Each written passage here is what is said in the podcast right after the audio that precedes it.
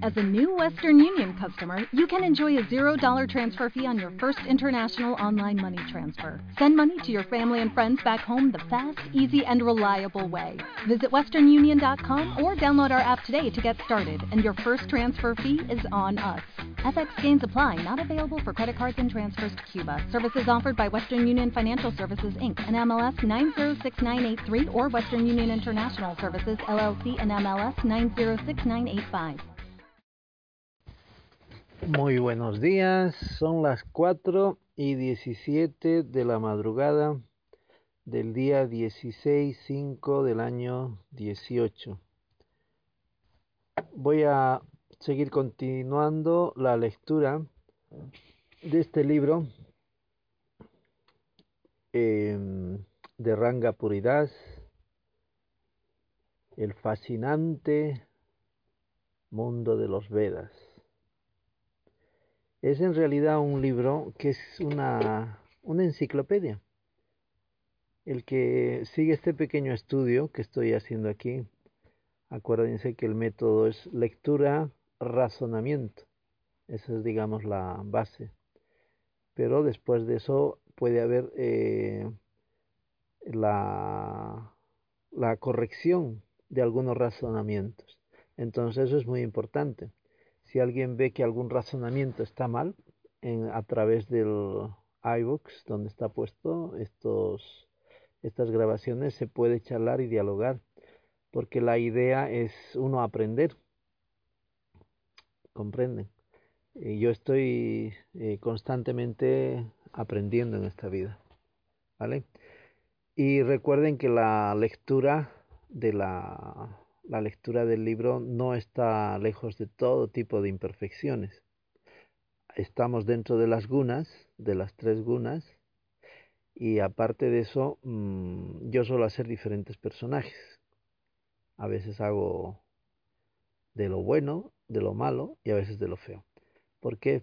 Por nada más que sacar el, algún tipo de significado. Eso es una técnica que suelo hacer dentro de, de lo que es Internet, Facebook y grabaciones. Son simplemente mm, personajes, ¿no? Para sacar distintos puntos de vista dentro e incluso es como queriendo un poco trascender las modalidades, un poco riéndose un poquito de las modalidades. No nos podemos reír completamente, pero un poquito sí. La idea es eh, siempre mejorarnos a nosotros mismos. ¿Y cómo? Pues venciendo el falso ego, venciendo la más terrible eh, tamasidad en la que podemos estar. Yo como he hecho teatro cuando era joven, hacía teatro, entonces me gustaba mantener ese, esa idea de hacer diferentes personajes. Entonces la gente puede captar pues en mi persona diferentes tipos de caracteres. He ahí el maleducado, he ahí el sabio, he ahí el apasionado, he ahí el ignorante. No, son simplemente posiciones, pues que a veces son naturales, que se expresan, pero a veces son provocadas a propósito. Es nada más que para una idea social, una idea de exposición y una idea de comunicación. Bueno, estoy en la en una parte que es, vamos a ver, la página 81. La ONU identificó el consumo de carne como cuatro, como una de las cuatro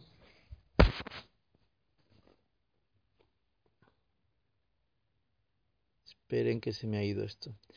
La ONU identificó el consumo de carne como una de las cuatro mayores causas de la crisis energética y alimentaria. Solo el ganado del mundo consume una cantidad de comida equivalente a las necesidades calóricas de 8.700 millones de personas, es decir, más que la población total sobre la Tierra.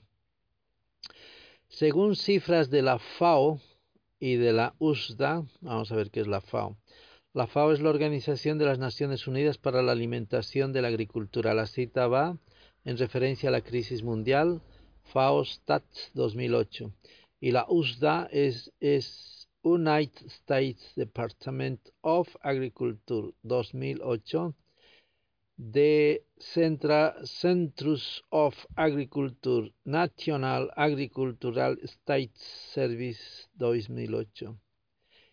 Y el otro punto a pie de página dice, en USA el 91% de maíz y el 95% de la avena se usan para alimentar el ganado. Qué, es, qué barbaridad. ¿eh?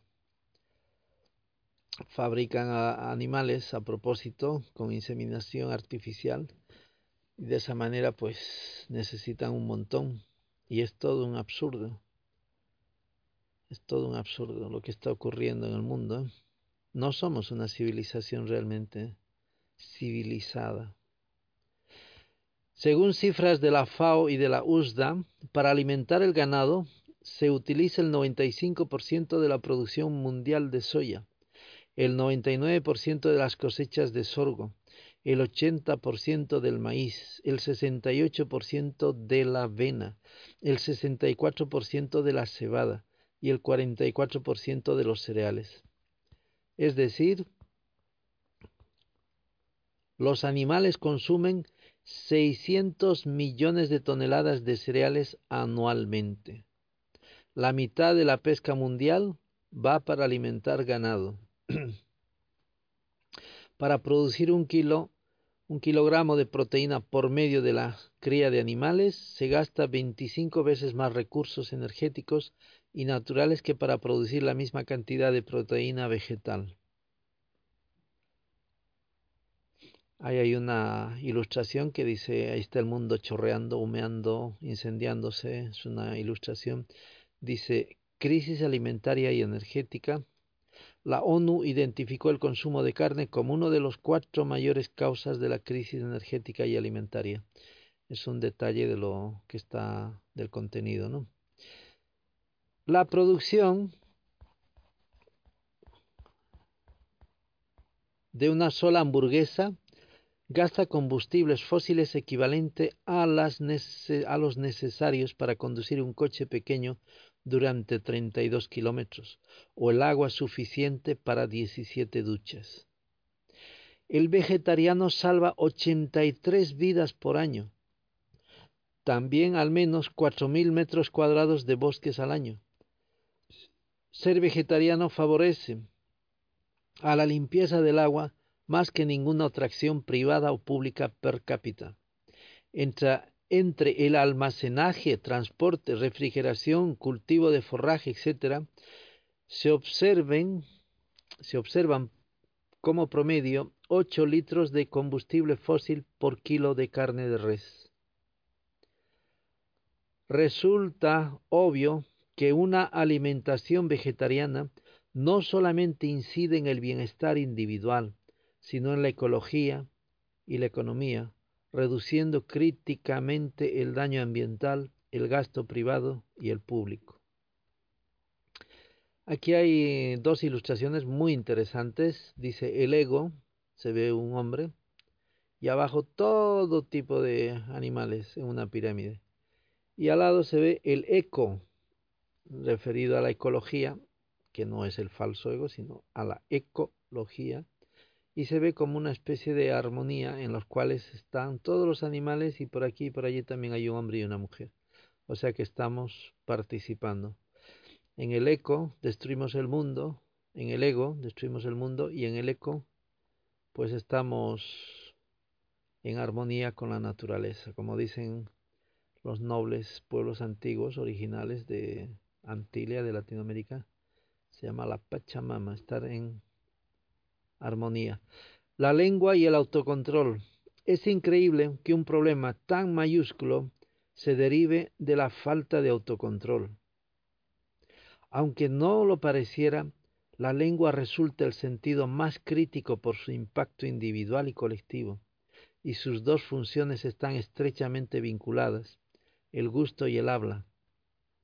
Por satisfacer nuestra lengua podemos olvidar la crueldad que implica comer a los animales. Por ello el control de la lengua empieza por seleccionar lo que comemos. Es sumamente importante comprender la importancia del control de la lengua. Esopo, un esclavo griego durante la ocupación de India por Alejandro Magno, compiló estas enseñanzas del Hipopadesh. Dos puntos. A la pregunta sobre ¿qué es lo mejor del mundo? La respuesta fue ¿qué hay mejor que la lengua? La lengua nos une a todos cuando hablamos. Sin la lengua no podríamos entendernos. La lengua es la llave que conduce a todo conocimiento, el órgano de la verdad y la razón. Gracias a la lengua se construyen ciudades. Gracias a la lengua podemos expresar nuestro amor. La lengua es el órgano del cariño, de la ternura, del amor, de la comprensión. Es la lengua que torna eternos los versos de los poetas, las ideas de los grandes autores. Con la lengua se enseña, se persuade, se instruye, se reza, se explica, se canta, se describe, se elogia, se demuestra, se afirma. Con la lengua decimos madre y querida y Dios. Con la lengua decimos sí, con la lengua decimos yo te amo. ¿Puede haber algo mejor que la lengua? La siguiente pregunta fue, ¿y qué es lo peor? Bajando la mirada respondió, la lengua, Señor. Es lo peor que hay en el mundo.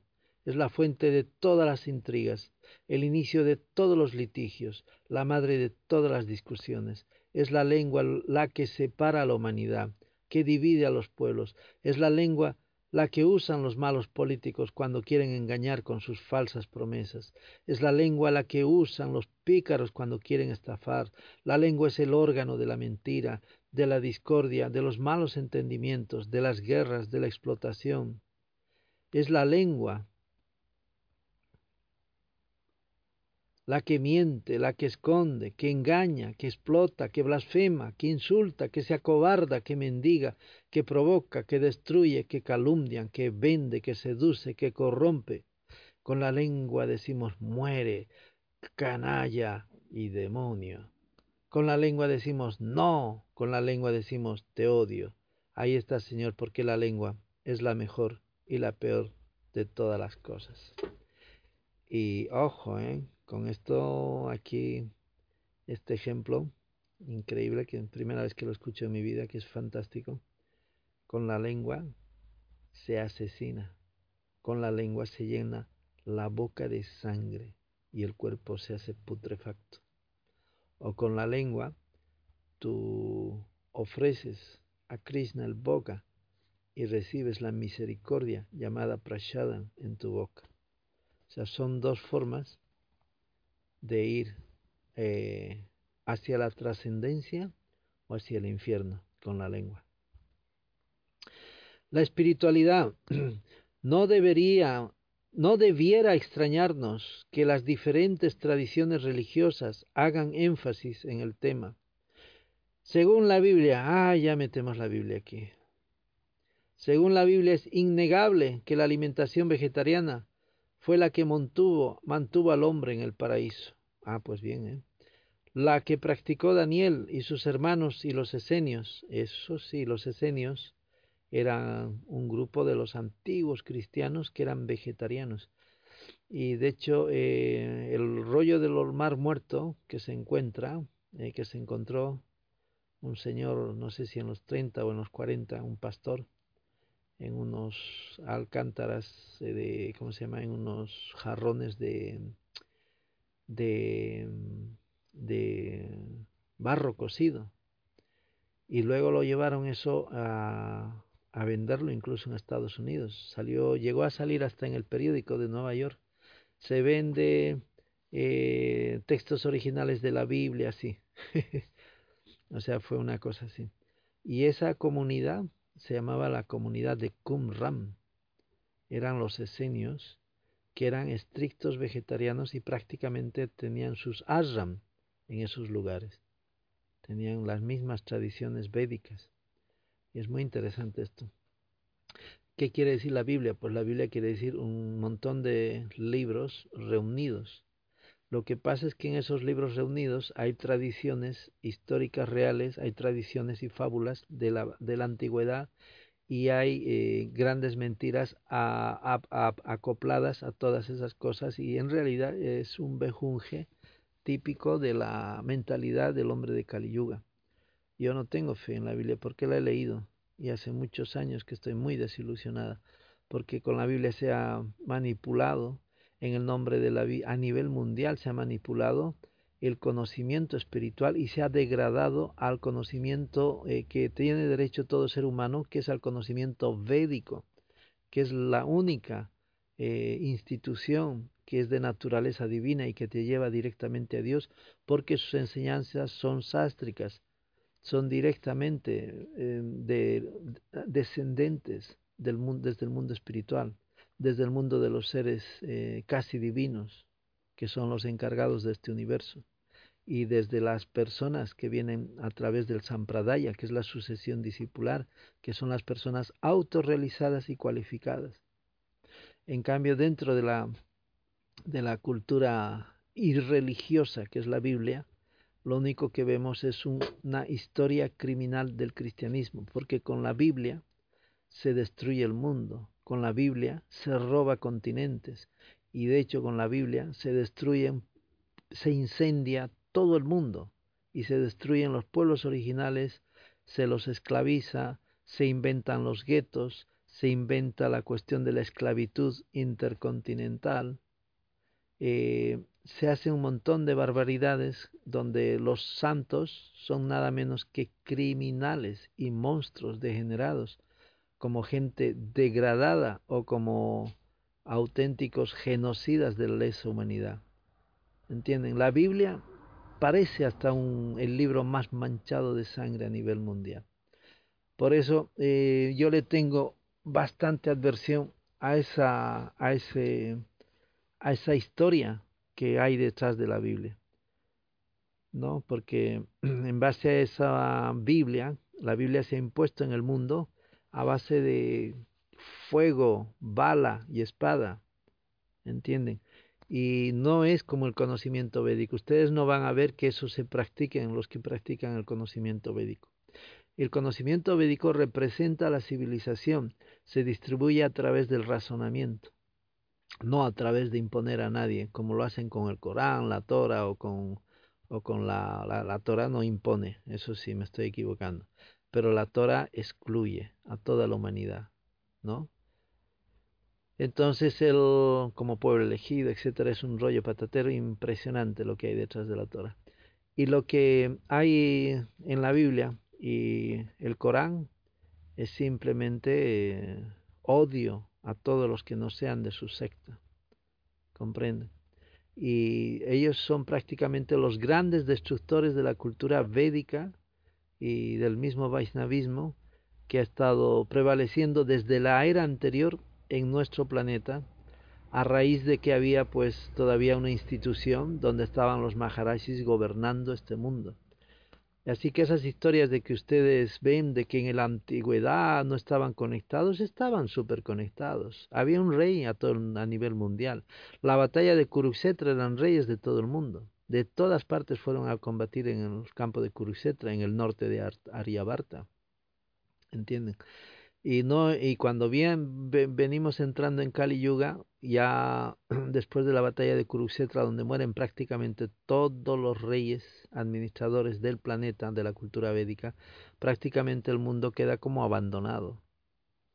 Y después de ahí, pues ya con lo, que va entrando Kali Yuga, con lo que va viniendo las degradaciones, con lo que se va aislando, aislando durante miles de años, el contacto pues incluso de sus mismos dirigentes, pero va quedando el conocimiento escondido de la grandeza que ha sido la civilización védica a nivel mundial. Y a qué se han dedicado cuando han inventado estas irreligiones hace tres mil años y hace dos mil años principalmente a qué se han dedicado a destruir la cultura védica y eso es lo que estamos tratando de recuperar nuestra cultura original, no solo planetaria, sino a nivel universal. Estamos aquí luchando y recuperando nuestra cultura que nos une a todos los seres humanos, no solamente con, como un pueblo, una nación a nivel mundial, sino con todas las humanidades que hay en el universo, porque todos venimos de un solo mano, la humanidad viene de un solo, eh, de un solo origen biológico, y el cual es nada menos que un Prayapati, un procreador universal que es hijo de nuestro Pitamaha, del cual venimos todos, del señor Brahma. Según la Biblia, es innegable que la alimentación vegetariana fue la que mantuvo al hombre en el paraíso. Buena idea. La que practicó Daniel y sus hermanos y, los esenios. De acuerdo a las profecías, Jesús se alimentaría de algarrobas, mantequilla, miel y leche. Entre comillas, para que sepa conocer lo bueno, lo mismo que aquellos que siguieron estrictamente sus pasos, por ello grandes santos como Orígenes, San Agustín, San Clemente de Alejandría, San Crisóstomos o San Francisco de Asís fueron vegetarianos. Y se cierran las comillas ahí, no sé. El gran reformista Martín Lutero, padre de todas las iglesias evangélicas y protestantes y muchos otros, propugnaban el vegetarianismo y más recientemente la fundadora de la iglesia adventista, Ellen G. White, naturalmente, muchos promotores de la ecología y la protección de los animales evitan la crueldad contra estos, como la fundadora de la Cruz Roja Americana, Clara Barton, entre los musulmanes muchos líderes sufíes del pasado y del presente han sido vegetarianos. El sufí está muy, muy relacionado con unas danzas en las cuales están buscando eh, a la jiva y al paramatma. ¿eh? Ese es un misticismo increíble. Obviamente que eso viene de, de la cultura védica que ha sido transformada, ¿no? Los sufíes van danzando y van girando. Y en el medio de que van girando el mundo, de lo que ellos están viendo, sintiendo y viviendo, van existiendo y van captando dónde está flotando su alma. O sea, es toda una cosa, hay una cosa increíble. Que si te pones a, a, a verlo, si vas a Marruecos, pues lo vas a, lo vas a comprender más y mejor. ¿Qué dice entonces la Biblia? No matarás, Éxodo 20:13. Y dijo Dios, Ahí os doy cuantas hierbas de semilla hay sobre la faz de la tierra y cuantos árboles producen fruto de simiente para que os sirva de alimento. Génesis 1.29. El que mata un buey es como si matara un hombre. Isaías 66.3. El hombre recto respetará la vida de su bestia. El torcido será cruel con esta. Proverbios 12.10. Este mismo principio ha sido la base de la doctrina de Buda, quien hizo de la no violencia su misión. Lao Tse la identificó como parte del Tao o la verdad. Giji Wajin dice en su libro del siglo III antes de Cristo sobre la historia del Japón, entre comillas, el clima es templado y la gente de allí come vegetales frescos en verano y en invierno se cierran comillas. Por tanto, las principales culturas y religiones del Asia respaldan unánime y firmemente el vegetarianismo como una práctica de la civilidad fundamental. El ejemplo de los santos y maestros se concluye que la dieta vegetariana es la óptima con el beneplácito de Dios y sus mandamientos, que no se debe matar a los animales, por lo cual quien desee comer carne, al menos puede esperar que el animal se muera por muerte natural, para no hacerse merecedor del castigo por ese asesinato a un ser indefenso. El código de Manu, Manu Samhita dice, todo duya, duya quiere decir iniciado, dotado de una alma generosa, ya sea que habite en su propia casa, en la de su padre espiritual, o en el bosque, no debe cometer crimen alguno contra los animales, aun en caso de miseria. Se cierran comillas. 5.43 dice, entre comillas, el que por gusto mata inocentes animales, no ve acrecentarse su felicidad durante su vida ni después de su muerte.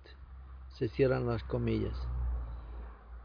Pero el que no causa motu propio a los seres animados las penas de la esclavitud y de la muerte, y que desean el bien de todas las criaturas goza de una felicidad sin fin. Quien no hace daño a ningún ser logra todo sin dificultad, cualquiera que sea la cosa que se proponga que haga, o la que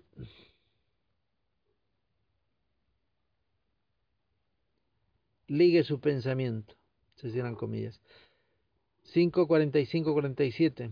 El hombre que consiente, que consiente en la muerte de un animal, el que lo mata, el que lo corta en pedazos, el comprador, el vendedor, el que prepara la carne, el que lo sirve, en fin, el que la come, están mirados como participantes, partícipes en el crimen. 5.51, entre comillas, me devorará en el otro mundo aquel cuya carne coma aquí. Se cierran comillas. Esto es verdad. Recuerden que existe los planetas Narakas. Son lugares de castigo. Naraka quiere decir infierno, pero no en el sentido eclesiástico cristiano, que eso es un absurdo. Cuernitos y diablitos con cola y trinches, no. Los planetas Naraka son lugares donde, según tu, tus actos, vas a ir. E incluso no solo según tus actos, sino tus pensamientos y tu forma de hablar. Eh, por eso, realmente los devotos que se cuidan de todo esto, de la forma de pensar, de la forma de hablar, de la forma de actuar, esos son devotos que estarán muy, muy, muy, muy, muy, muy poquito dentro de los Naraka. Porque prácticamente todos vamos allí, después de dejar este cuerpo. Y cuando dice me devorará en el otro mundo, es porque al otro lado hay, hay seres en los planetas Naraka que son terribles. Son los Rurus, los Kraudavas, son seres que no se ven aquí en este mundo, son más envidiosos que las culebras y son terriblemente agresivos, tienen los dientes más duros que el rayo. Así que allí se te dan cuerpos prácticamente instantáneos, son cuerpos demoníacos que duran muchísimo. Eh, te lo digo porque tengo una cosa en mi cabeza que yo estaba ahí y lo recuerdo porque lo he visto hasta en sueños durante años. Esos cuerpos cuando los tienes y ya estás al final de estar del sufrimiento te los quieres traer por estos planetas. Ese es el sentimiento y el flash que yo tenía de, de esa época. Te hablo que tú puedes decir que son ilusiones, pero a veces hay eh, recuerdos que no se pueden explicar y luego cuando te vas enterando de las cosas a través de los Vedas, entonces ya encuentras la respuesta. Y eso es lo único que puedo ubicar en el tiempo, porque yo no he vivido esas cosas en este mundo ni en este cuerpo. Y son cosas que los tengo dentro, muy asumidas. Esos cuerpos es una conclusión mía, se te da como cuerpos instantáneos. Tú entras directamente a los planetas Naraka y tienes un cuerpo instantáneo. Allí no hay ni embrazos ni nada, nada de lo que hay aquí. ¿Entiendes? Ni, ni al estilo de semidios, ni al estilo de, de los eh, Agni otras, de los que te dan cuerpos los grandes sabios, ni al estilo del embarazo del embrión o del huevo. No hay nada de eso. Allí es un cuerpo instantáneo demoníaco, súper sensible y durísimo. No puedes morir. Y te dan de todo, de hostias por todo lado. Y sobre todo, allí, allí te esperan los animales a los que te los has comido. Y ellos están en forma de rurus, forma de rurus. Ellos te comen las entrañas estando vivo. Y no te puedes morir. Por eso esto lo que dice aquí, es eh, con conocimiento de causa. Manu es el gobernante de un Mambantara y estas personas llevan toda esa era, es su nombre, llevan el nombre. Es como decir el gobierno del partido político de Rajoy o el de que fue el anterior, de Aznar o el otro. Entonces recuerdan esos periodos. En el nuestro, en el que estamos ahora, es Vaisvasvata Manu. ¿vale? Estamos dentro de un periodo de gobierno de 71 ciclos, que son 305 millones de años terrestres, cada Mambantara. Y cuando dice, me devorará en el otro mundo aquel de cuya carne coma aquí, como aquí. Esto es una autoridad, esto es una regla, es una ley.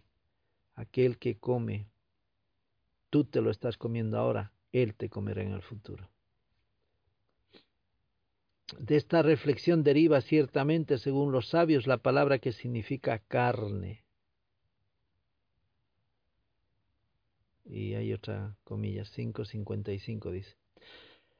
En el Mahabharata se dice que quien después de haber encontrado un gusto por la carne haga un voto resuelto y la abandone de por vida, se hace de mérito similar a haber practicado penitencias y austeridades por cien años.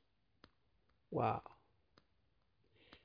Bueno, esto de la cuestión vegetariana, aunque no crean, viene de vidas anteriores. Yo, por ejemplo, nací en una familia eh, normalita de Caliyuga, comedores de muertos normal. Y yo tuve un accidente a los 11 años. Yo vivía en Cochabamba y mi padre estaba construyendo una casa, ¿no? De dos plantas.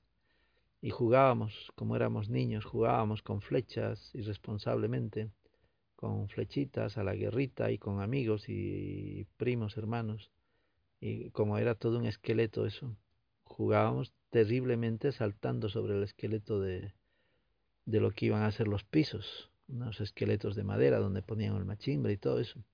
Y de ahí, desde ahí, desde prácticamente la, la primera planta, me caí de cabeza sobre la eh, tapa de cloaca del patio interior, que era una tapa de cemento.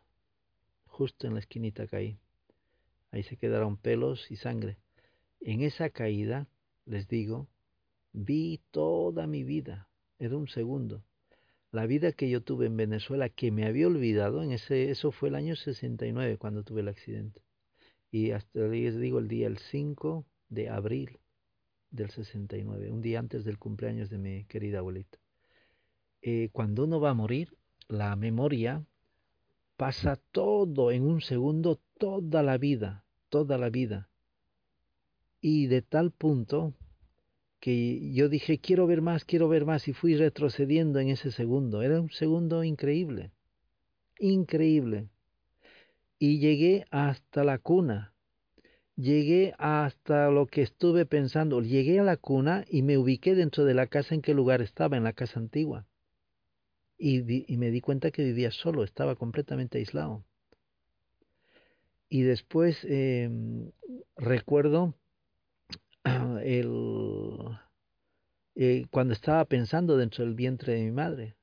Y dije, quiero ir, quiero ir más y más. Y recuerdo antes de entrar, cómo entro yo, en los problemas que hay, eh, con qué personas me voy a encontrar de vidas anteriores y a las que quiero y a las que no quiero. Y está en esa familia. Y no lo voy a contar aquí. Y cómo, eh, de dónde vengo, eh, de una zona, y cómo antes de llegar aquí, a Yanaba Barça, a este planeta, eh, desde lejos lo estoy viendo y como yo me había olvidado, y en el momento en que estoy entrando en la atmósfera, me estoy acordando que aquí he tenido un montón de vidas. Montón de vidas es ahí cuando al año siguiente yo me hago vegetariano. Automático. Es ahí cuando empiezo a buscar libros esotéricos. Y empecé a leer, tenía 10 años, en el 70 empecé a leer El tercer ojo de Lobsan Rampa. Y de allí fui a J. Hiranadasi, Blavatsky, Ani Besan, eso de Krishnamurti, y fui avanzando, avanzando hasta llegar a los Vedas. Y ya no hay nada por encima de los Vedas. Como yo soy una persona sincera, busco lo que es conocimiento trascendental y de naturaleza divina. No van a encontrar nada en este mundo que sea diferente. Solo van a escuchar chala dharma, charlatanes, eh, y religiosidad, eh, que son lo que está dominando el mundo y nos gobierna, y después tienen la cultura védica, que es lo único que es realmente sagrado y autorizado, y no solo fidedigno, sino realmente benéfico para tu vida espiritual y para tu establishment como un verdadero ser eh, de naturaleza civilizada. ¿entienden? Estar con la cabeza, como se dice aquí, amueblada, bien amueblada. ¿Qué hacer? Hay un título ahí, pregunta. Como nada es nuestro, todo es su propiedad todo es su propiedad, entonces debemos no solamente preparar nuestro alimento excluyendo la carne, sino siempre ofrecer nuestro alimento al Señor, una ofrenda de amor, entonces luego Él se sentirá muy contento y purificará nuestro alimento, que será por ende exquisito. En consecuencia, cuando tomemos ese alimento que se llama prashadam, misericordia, nuestra mente y sobre todo nuestro corazón se llenará de gozo y pureza. Ser vegetariano es en realidad algo muy sencillo y agradable. Existen centros culturales y restaurantes de inspiración védica en todo el mundo, donde se combinan con gran habilidad ingredientes como arroz, verduras, quesos, yogur, frutas, nueces y aderezos para crear platos nutritivos y sabrosos, siendo libre de karma. Este alimento espiritualizado, que se llama prashadam, es delicioso y gratificante. Estas sabrosas preparaciones vegetarianas son asequibles al público normalmente en festivales de fines de semana. Se pueden encontrar recetas y consejos en www.larevoluciondelacuchara.org y sitios web relacionados a sociedades védicas como ISKCON, Brinda, Gaudilla Mat, etc. Aquí hay un eh, dentro de un cuadrito amarillo dice un progreso gradual. Dice, en mayo del 2007 el periódico inglés The Daily Mail publicó un artículo llamado Plan secreto para convertirnos a todos en vegetarianos. ¡Wow! ¡Qué bueno! ¿eh? la, la finalidad de este artículo es alentar a la nación a renunciar a la carne. Posición examinada por el gobierno para ayudar a salvar el planeta. Este artículo expresa su simpatía por los beneficios ambientales de cambiar a una dieta vegetariana. Y aquí se pregunta, ¿cuánto podría el consumo reducido de carne contribuir al ahorro de carbón? La Universidad Libre de Ámsterdam se puso a investigar el ahorro del CO2 en Estados Unidos mediante una dieta vegetariana. Y bueno, abajo hay unas ilustraciones que dice primer día sin carne, dice, sería como ahorrar 900 millones de dólares cada año en pasajes desde Nueva York a Los Ángeles y viceversa. Segundo día sin carne, está hablando en relación a América, equivale a sustituir todos los electrodomésticos como frigoríficos, congeladores, hornos de microondas, lavadoras, secadoras, etc. Tercer día sin carne. Se ahorrarían, se ahorrarían alrededor de 300 megatoneladas de CO2. Esto tendría un mayor impacto en reducir los gases de efecto invernadero en todo el mundo. Cuarto día sin carne. Se ahorrarían en CO2 el equivalente a reducir la mitad de uso doméstico en electricidad, gas, petróleo y querosena en todo Norteamérica. El quinto día sin carne sería el equivalente a plantar 13 billones de árboles en su jardín y dejar y dejarlos crecer durante diez años. Siete días sin carne se ahorrarían en CO2 el equivalente del uso total de la electricidad en todos los hogares de Estados Unidos. Y el séptimo día sin carne se ahorrarían alrededor de 700 megatoneladas de CO2. Sería como tener a todos los coches de Norteamérica fuera de las carreteras cada uno de los vehículos. ¿Se dan cuenta lo, lo increíble que es ser vegetarianos para el mundo, la sociedad, la economía, la psicología, todo? Grandes vegetarianos, y ahí se ve a Leonardo da Vinci. Dice, llegará un tiempo en que los hombres, en que los seres humanos se contentarán con una alimentación vegetal y se considerarán la matanza de un animal como un crimen, igual al, al asesinato del ser humano. Esto lo dice Leonardo da Vinci hace 500 años, pero ya han visto que lo dijo Manu hace miles de años. O sea, es un pensamiento que está en todas las civilizaciones. Ahí se ven algunas ilustraciones de grandes eh, vegetarianos. Diógenes, Tomás Alba Edison, Voltaire, que dice, es increíble y vergonzoso que ni predicadores ni moralistas eleven más su voz contra la bárbara costumbre de asesinar animales y además comérselos. Wow, Voltaire, qué bueno, ¿eh? de un escritor francés. También está Lucio Séneca, Rousseau, francés, Steve Jobs, el de la manzanita, Wolfgang von Goethe,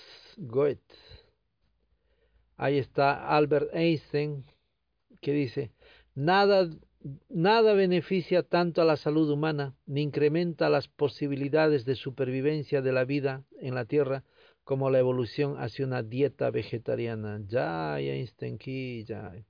Después León Tolstoy, acuérdense, el autor de Guerra y Paz.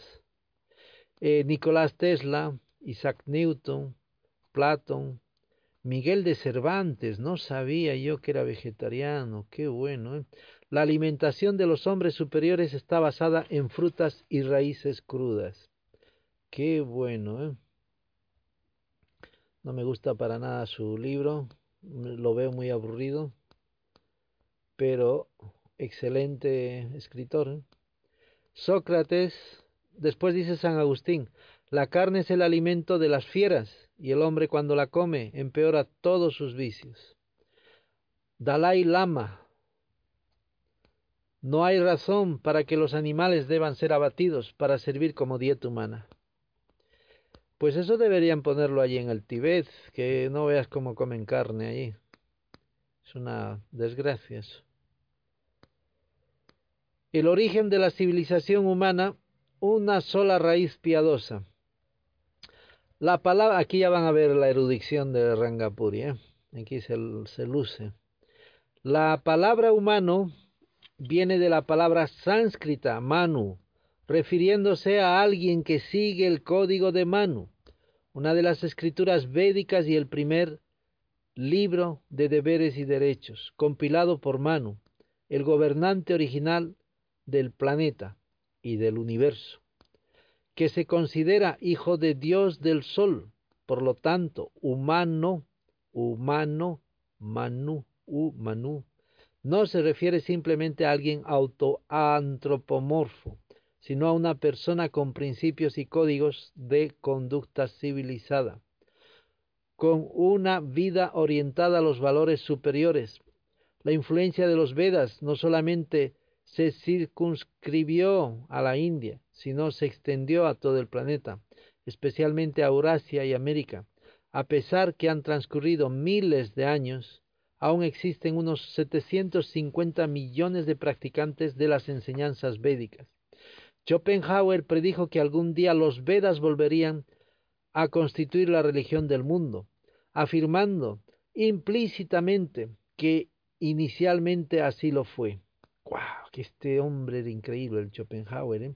llegó a las mismas conclusiones que tiene la cultura védica, lo que es la, la, realidad, llegó a entenderlo, lejos del matrix en que estamos todos aquí sometidos actualmente y desde hace ya 300 años, ¿no? La cultura védica es un cambio abierto a todos aquellos que quieran ser entrenados para vivir una vida simple, con un pensamiento elevado, que les conduzca a un propósito sublime.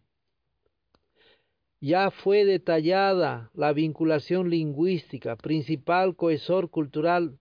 La mitad de los habitantes del planeta usan una lengua derivada del idioma sánscrito, y las grandes culturas tienen una raíz común, un origen piadoso, en los sutras, códigos védicos, védicos.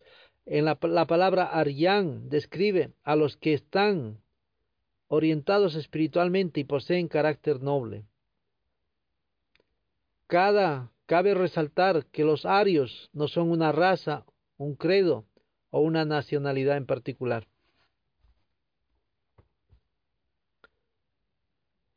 sino quienes practican una cultura de paz basada en la espiritualidad.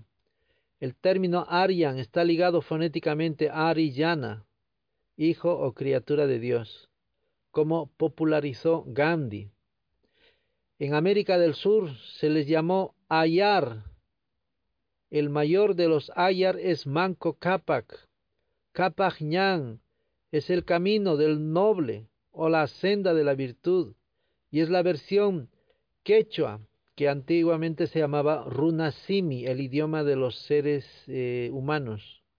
El quechua lo pusieron en Valladolid cuando trajeron el primer diccionario eh, de Runasimi castellano y allí los eh, envidiosos eclesiásticos lo cambiaron. ¿Qué es eso de seres humanos? Hay que cambiar esto y desde entonces es normal decir quechua en esta era, ¿no? Pero es el original es runa simi, el idioma de runa simi, de los seres humanos.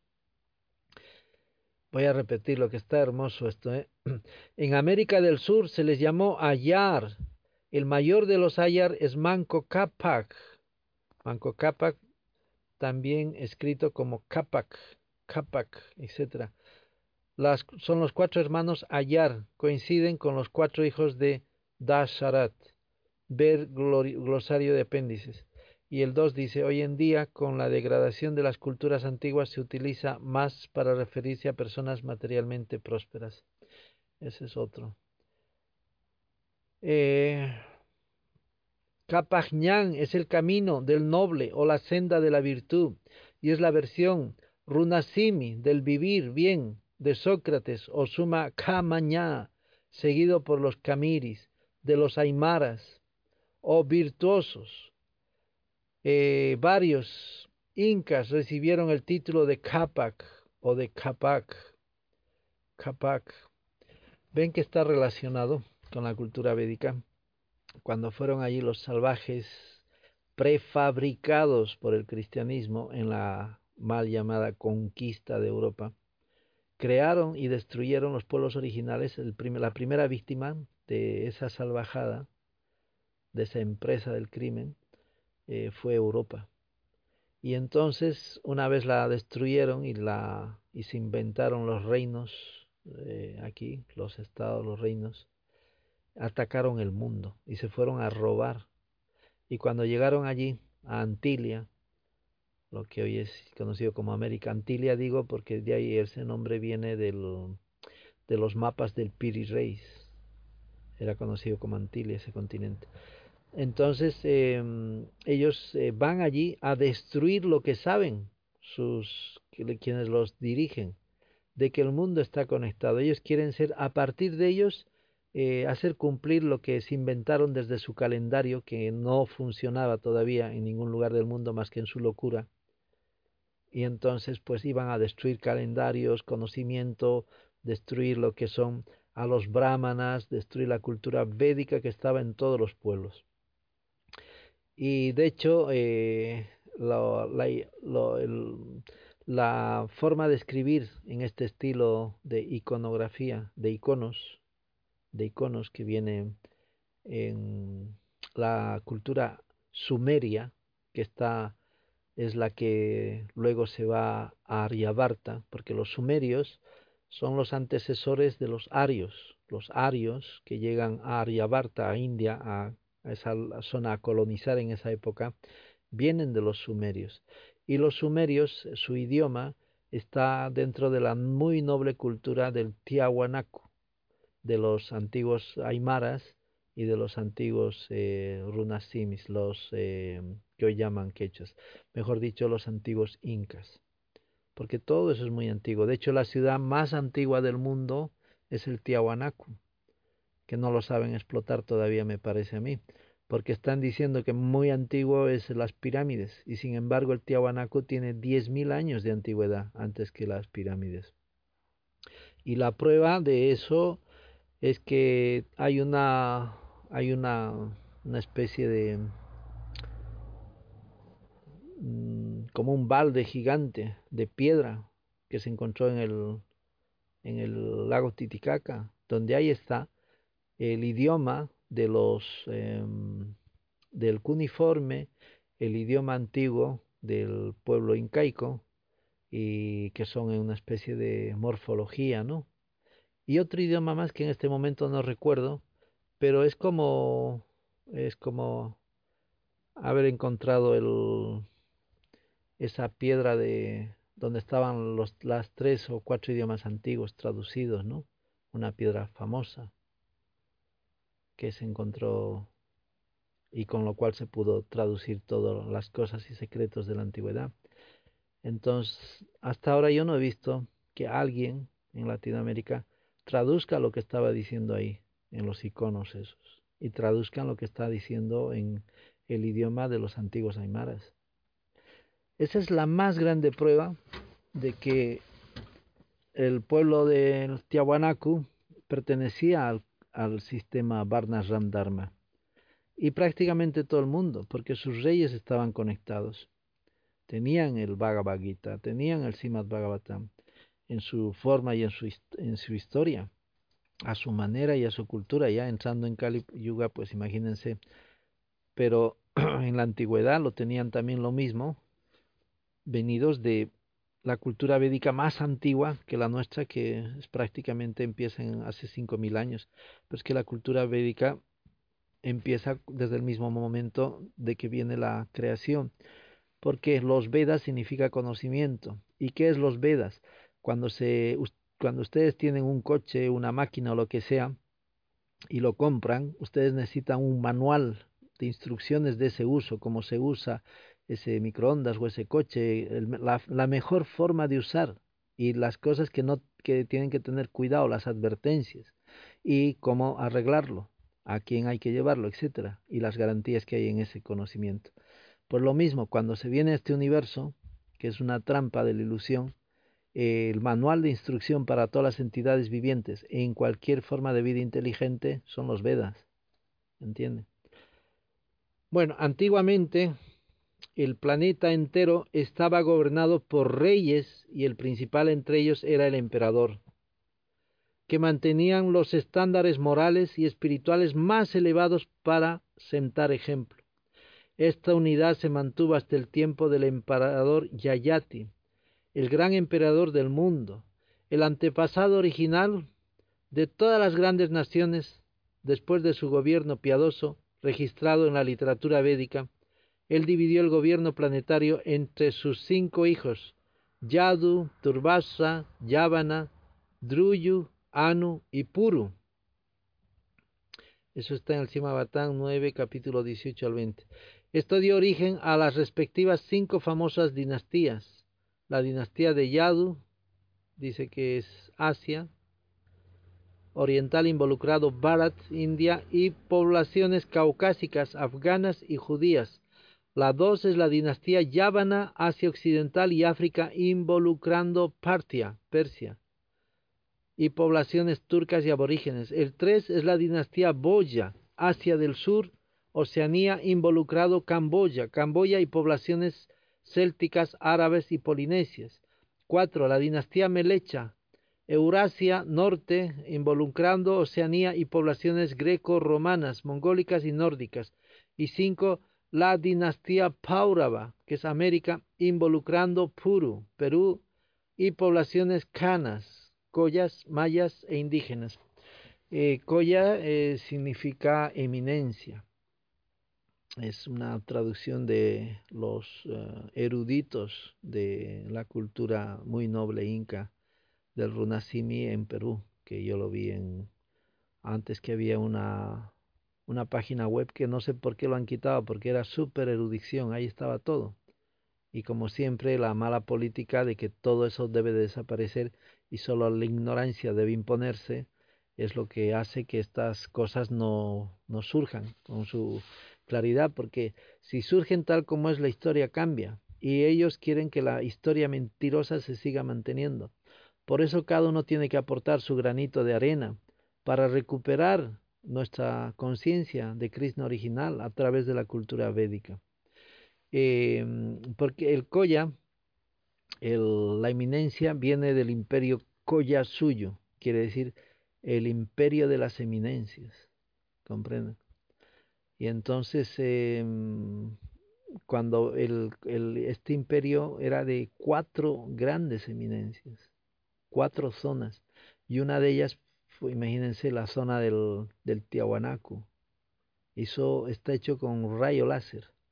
No es una cosa que ustedes eh, pueden hacerlo hoy en día. El corte del Pumapunku, de todos esos lugares. Eh, a ver, traten de cortar esa piedra hoy en día con algún tipo de maquinaria. O como dicen los choletes ignorantes de, de Kali Yuga que van de geólogos eh, oficiales de la mentira establecida a nivel planetario, estos choletes dicen que lo han, lo, lo han hecho a base de, de dar con el martillo. Una cosa finísima que es completamente cortada como si fuera un mantequilla, como si fuera un quesito gruyé. No se puede hacer con cosas tan primitivas. Y son tan ignorantes ante la evidencia científica que lo siguen negando. ¿Por qué? Porque es brutalandia, brutalandia. Es una imposición de la ignorancia, de los hechos, ignorar a los hechos, los hechos reales, de que es una cultura hecha con tecnología que nosotros no tenemos. No tenemos esas máquinas para hacer eso. Hay que ver simplemente en las pruebas, no solamente el Pumapunku, todo el planeta, las grandes civilizaciones antiguas han tenido tecnología más avanzada que la nuestra. Nosotros no somos nada. Si van a la cultura védica, hay de todo en la cultura védica. No hay eh, todo lo que ustedes vean en Hollywood es un plagio a la cultura védica todo lo que pero ellos hacen sus héroes a nosotros nos muestran sus supermanes y todo eso como si fueran inventos de aquí pero los supermanes ya existían hace cinco mil años. Gato Kacha el hijo de Bima es una especie de superman que luchó en la batalla de Kurukshetra volando por los cielos, a ratos haciéndose invisible, a ratos apareciendo a un lado otro y a ratos mandando un montón de cosas, de armas de todo tipo contra los eh, curus oponentes. O sea, no somos una cultura original, no somos una cultura original. La cultura de la civilización moderna es una cultura raxasa, melecha, es muy baja. No pertenecemos a la civilización de los seres humanos realmente civilizados. Basta vernos. Todo lo que hacemos es contaminarnos, matarnos unos a otros, explotarnos, degradarnos moral, psíquica y físicamente. Asia Central tiene su base cultural en las poblaciones caucásicas, descendientes del gran sabio Kasyapa Muni. Eh, recuerden que Kasyapa Muni es uno de los eh, progenitores universales. Es un Prayapati, quiere decir progenitor universal. Asia Central tiene su base cultural en las poblaciones caucásicas descendientes del gran sabio Kasyapa Muni, de cuyo nombre también deriva el nombre de Asia. Ah, pues Kasyapa, sí. El mar Caspio y las montañas del Cáucaso. Los pueblos más avanzados habitados habitaban regiones climáticamente templadas, con tierras fértiles, aptas para la agricultura, que es la base económica de toda la civilización. A diferencia de las tribus cazadoras y depredadoras, violentas e incivilizadas de los lugares inhóspitos, Puru heredó además el patrimonio de, de su padre y las tareas de emperador, supervisando todos los continentes. Bharat, descendiente de Puru, después de nueve generaciones, consiguió segunda reunificación planetaria, derrotando a reyes impios y aliándose con reyes piadosos. No obstante, después de la era védica, con el curso del tiempo hubieron rivalidades y disputas entre pueblos, especialmente por ambiciones de poder ambicionar riquezas y poder, fraccionándose y anexionándose territorios de muchísimas maneras. De ahí que la geografía, cultural e idiomas son ahora tan dispersos y variados. Por ejemplo, hoy en día, en Londres, el, el resabío, del que fue imperio británico se hablan 400 idiomas, siendo una nueva Babilonia. Qué buen ejemplo. Esto guarda concordancia con los estudios que se vienen que se vienen realizando sobre el ADN. Ácido desoxirribonucleico, desoxirribonucleico, que permite estudiar la identidad genética de los individuos y las cadenas descendentes. Existen al respecto estudios sobre las tribus ADN, como los del Lutero Martín y Eva Laitis. La crema de la civilización asiática es otro título. No solamente al norte y oeste estuvo esta influencia, el este y sur asiático también retienen rasgos védicos. La belleza de los templos de Myanmar, Camboya, Laos, Vietnam y Tailandia recoge en la cultura Khmer el Vastu Sastra, que es la arquitectura védica. Además de ello, está su presencia en las artes como el teatro y los títeres, la escritura y el uso de la pluma, la tinta y la palma, utilizada antes que el papel y de mayor durabilidad. ¡Wow! Hasta en eso son mejores que nosotros. El templo de Angkor, Angkor Wat en Siem Reap, Camboya, es el más grande templo del mundo y Angkor, la mayor ciudad que ha existido en el planeta antes de la era industrial. ¿Se acuerdan del libro de la selva? Donde está Maglu, y yogi, eh, pues esa es una caricatura de Angkor. Antes de su islamización, Indonesia tuvo el imperio Majapahit, incluyendo las islas Molucas y áreas de Papúa. Los navegantes hindúes conocidos como cholas eran excelentes en el ámbito mercantil y también militar. Eh, los cholas es toda una cultura, ¿eh? muy, muy bien organizada y es muy grande. ¿eh? Similarmente, los malayos guardan bellos tesoros arquitectónicos en Bali, Java, Sumatra y Borneo. El símbolo nacional de Malasia es Garuda, el ave portador de Vishnu, presente también en las Filipinas, Singapur, quiere decir ciudad de leones del, en sánscrito, Sinjapura. Madre mía, no sabía yo nada de esto. ¿eh? Chaman Lal, coincidiendo con el doctor Gordon E. Ecoel, director del Museo Natural de Nueva York, y el doctor Robert Hein Gelbert, Gelder, sostienen que, desde hace más de 3.000 años hubieron intercambios entre la antigua América y el sudeste y oeste asiático. Maganga deriva de Mekong, Kalinga, Esoriza, y los abisinios son hijos de Kush, como los llamados los árabes. Java en Duit y existen lazos no solo desde India hasta Camboya, sino hasta el sur de América. Aquí en, aquí en la tradición de los uh, niberungos, algo se llaman, que son los vikingos, pues hablan ¿no? de los eh, 300 años que estuvieron eh, compartiendo con la gente de los pueblos originales de Norteamérica, del norte de Antilia. Y cómo se fueron allí, cómo vivieron, compartieron y al final cómo se regresaron y ya para nunca más volver, ¿no?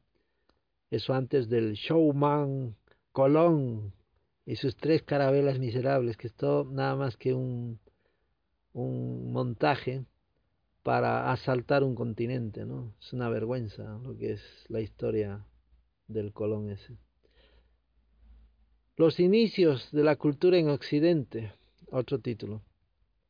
A partir del contacto de los griegos con la India, se inicia el florecimiento de la filosofía, la ciencia, el arte y la cultura.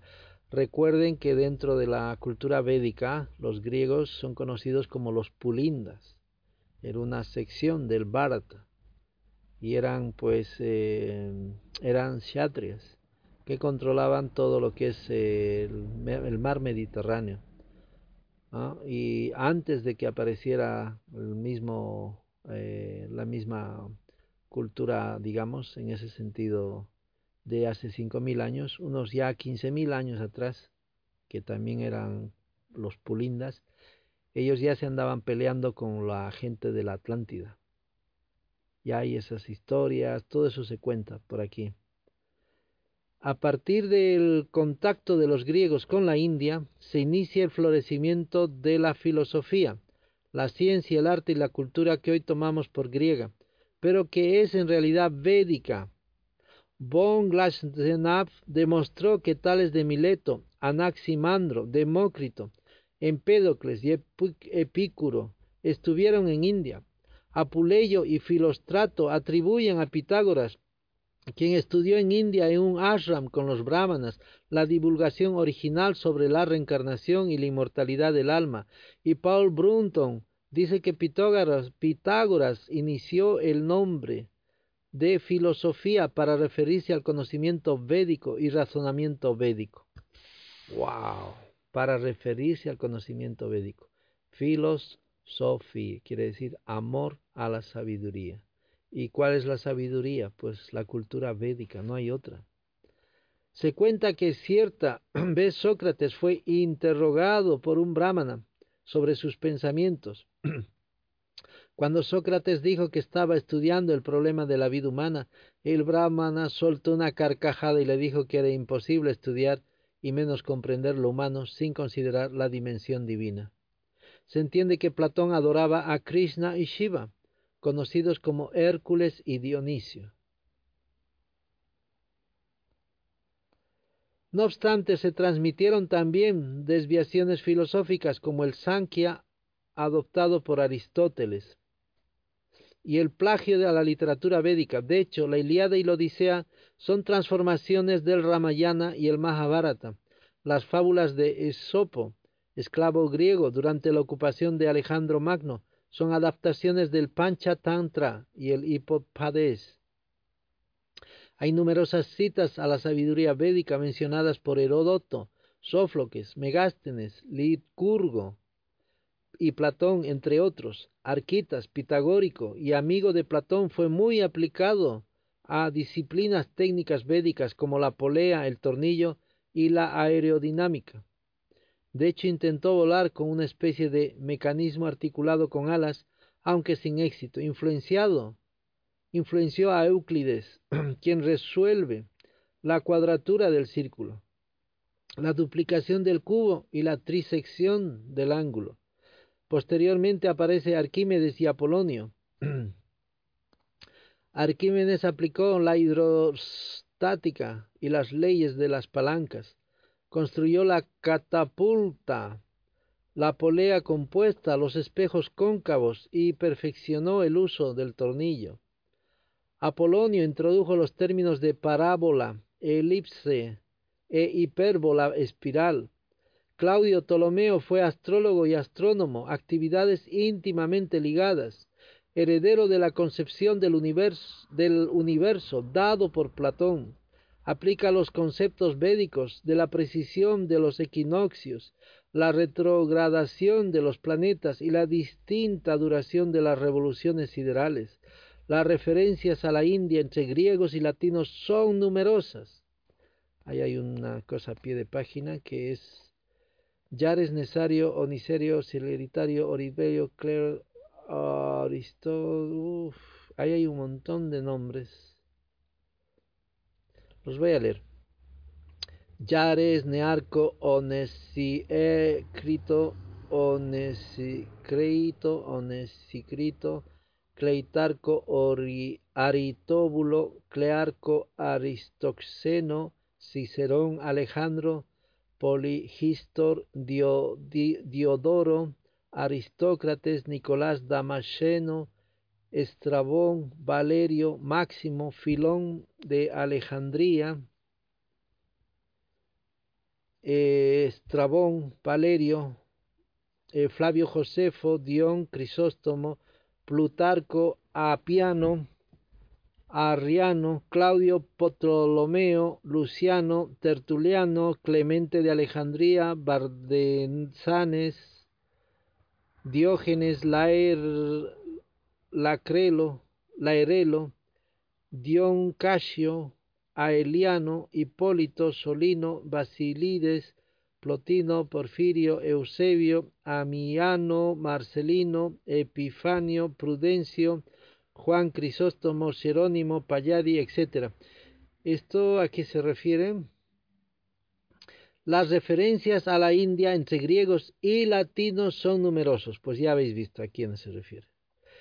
Es importante notar que los padres de la Iglesia, Clemente de Alejandría, Orígenes y San Agustín, quienes eran vegetarianos como los pitagóricos y platónicos, no solamente hacen referencia a la India, sino que refieren el conocimiento védico como base filosófica del cristianismo. ¡Wow! ¡Qué buen dato que se está dando aquí!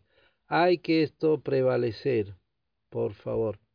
Es importante notar que los padres de la Iglesia Clemente de Alejandría, Orígenes y San Agustín, quienes eran vegetarianos como los pitagóricos y platónicos, no solamente hacen referencia a la India, sino que refieren el conocimiento védico como base filosófica del cristianismo, incluyendo el proceso de la devoción y el éxtasis espiritual, la inmortalidad, la transmigración del alma, reencarnación, el reino de Dios y por tanto la existencia de múltiples dimensiones o mundos materiales y espirituales.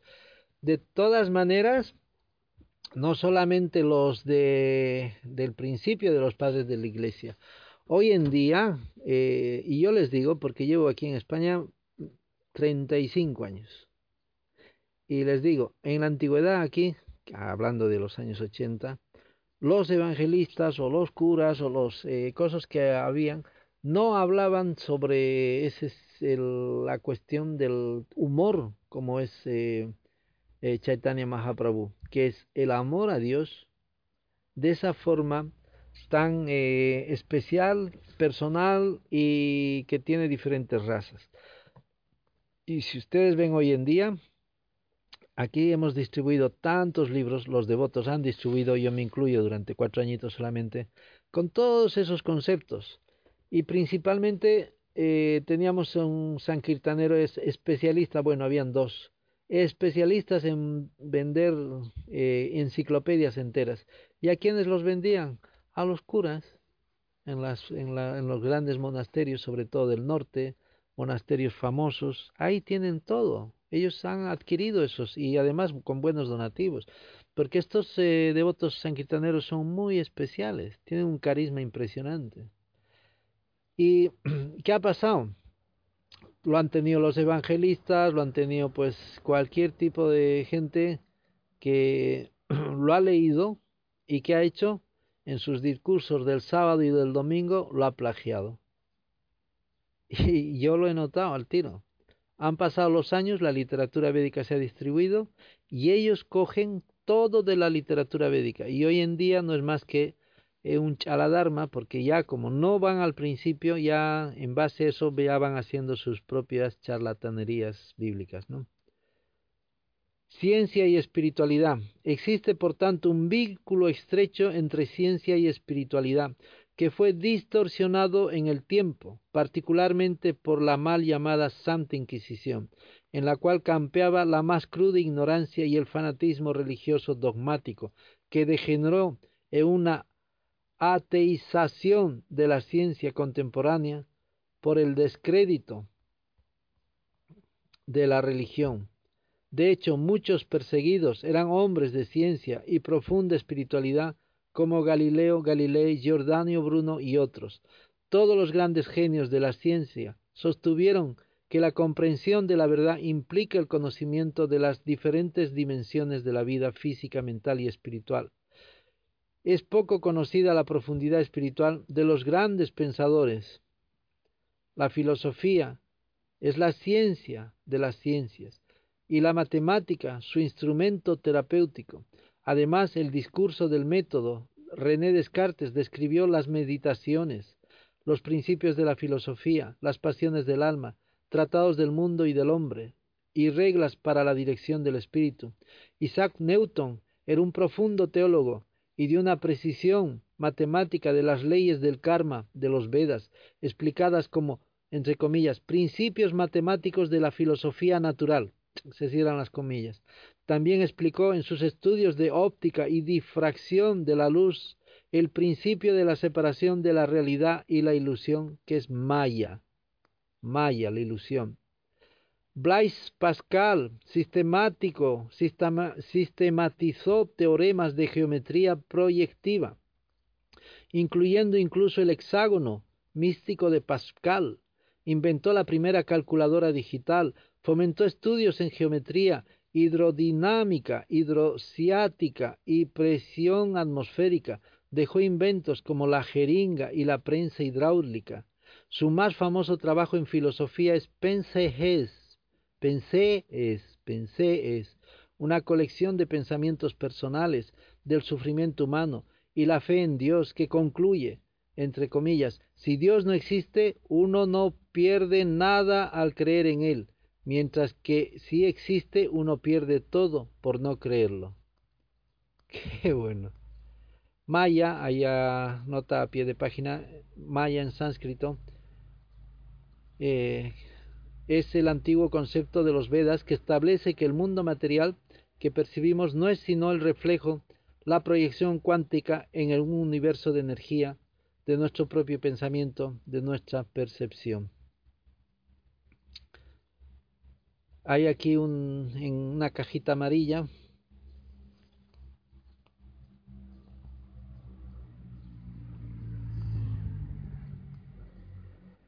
esperen que se me ha ido, ahora voy a retornar. Bueno, ya, ya he retornado. Hay aquí un de Nicolás Tesla.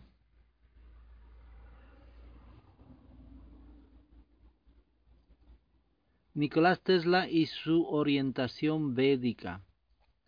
Se hace referencia al científico serbio-americano Nicolás Tesla como el hombre que inventó el siglo XX, debido a su interés en las antiguas tradiciones védicas. Tesla estudió con un maestro espiritual y es por ello que se encontraba en una posición única para comprender la ciencia a través de un modelo tanto oriental como occidental. Como todos los grandes científicos, Tesla investigó profundamente los misterios del mundo exterior, pero también observó profundamente su interior. Al igual que los antiguos yogis, Tesla utilizó el término sánscrito akasha para definir el espacio etéreo que existe dentro de todo. Increíble era Tesla, ¿eh? Tanta política mala la que le han hecho porque ese hombre lo que quería era hacer una eh, corriente alternativa, lo cual significa energía libre para toda civilización. ¿Y qué ha pasado? Pues el Edison es el hecho la puñeta, como se dice, y ha puesto lo que es la corriente continua. ¿Qué quiere decir? Cables por todo lado y un contador. Para lo que consumes te van a cobrar. Cuando eso es absurdo y no se necesita. Toda la electricidad que tenemos está arriba. Nada más que se ponen esos famosos postes y ya tienes electricidad para toda la vida. Y no dejan, y no dejan. Transformaciones de los Vedas. No obstante, se transmitieron también desviaciones filosóficas como el Sankhya adoptado por Aristóteles y el plagio a la literatura védica. De hecho, la Iliada y la Odisea son transformaciones del Ramayana y el Mahabharata. Las fábulas de Sopo, esclavo griego durante la ocupación de Alejandría Magno, son adaptaciones del Panchatantra y el Hipopadesh.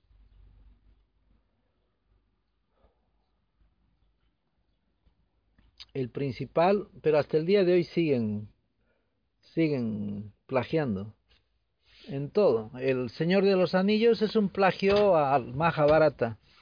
Vean sus todo los, hasta los gemelos que vean a ver ahí, relacionados con los caballos, eh, Arjuna con las flechas, está todo ahí, está presentado ahí en el Señor de los Anillos, el más grande plagio del Hollywood moderno, ¿no? El principal factor civilizatorio, el título, al margen del progreso lingüístico, científico y económico que ha logrado la humanidad, podemos entender que el verdadero factor civilizatorio es el que genera una evolución en la conciencia de los seres humanos. por su avance espiritual. La persona autorrealizada tendrá una actitud favorable hacia la naturaleza, la vida y el más allá, hacia los demás y lo otro, entre comillas. A continuación podemos verificar cuán virtuosa es una persona que es avanzada espiritualmente, independientemente de aspectos biológicos, raciales o de estatus social, académico o económico. Eh, aquí, entre comillas, dice, oh, cuán gloriosas son aquellas lenguas que cantan tu santo nombre. Aquellas personas que lo cantan son adorables, incluso si han nacido en familias de comedores de perros. Deben haber realizado todo tipo de austeridades y sacrificios, y son lo mejor entre los arios, para estar cantando el santo nombre. Han debido de haber ya peregrinado a todos los lugares santos y haberse bañado en todos los ríos y lagos sagrados, conociendo todos los Vedas. Simad Bhagavatam 3.33.7 entre comillas, otro. Aquellos que cantan los santos nombres se consideran los más selectos entre los humanos y se llaman Vaisnavas. Un Vaisnava es siempre obediente a su maestro espiritual, quien es avanzado en el conocimiento védico, quien sea deficiente en conocimiento no se considera así, y menos el que no tiene a Dios. Así que todos pertenecemos a la familia aria, pero hemos perdido nuestro conocimiento, volviéndonos en la práctica anarya, Anarya quiere decir no ario. Porque no le hemos dado importancia a la parte espiritual de la vida. Por consiguiente, debemos refugiarnos en el Señor Supremo, Krishna, a través de su representante, para volvernos nuevamente avanzados. Ese es el significado de la cultura védica, la civilización humana original, el ser guiados por la persona suprema. Se cierran las comillas.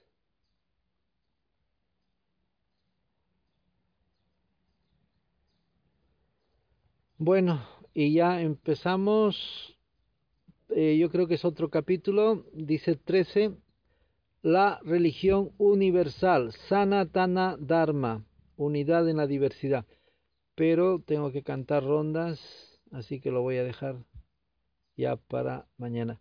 Em, si ustedes siguen esta lectura, estudio que estoy haciendo yo sobre este hermoso libro, todos los días van a aprender, de verdad, porque es un, esto es una, ¿cómo se llama? Una,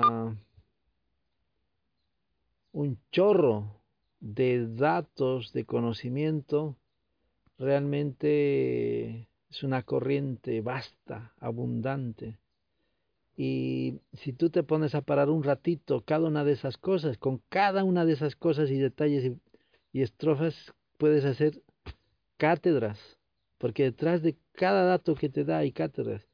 Este libro es realmente único, de verdad les digo. No es para alabar a, a mi amigo Ranga Puridad, sino que su producto, su trabajo que aquí lo ha conseguido, realmente yo creo que ha sido iluminado por algún semidios. ¿eh? Está realmente muy bonito. Y ustedes por el tiempo lo van a lo van a verificar a través de que vayan conociendo la literatura trascendental.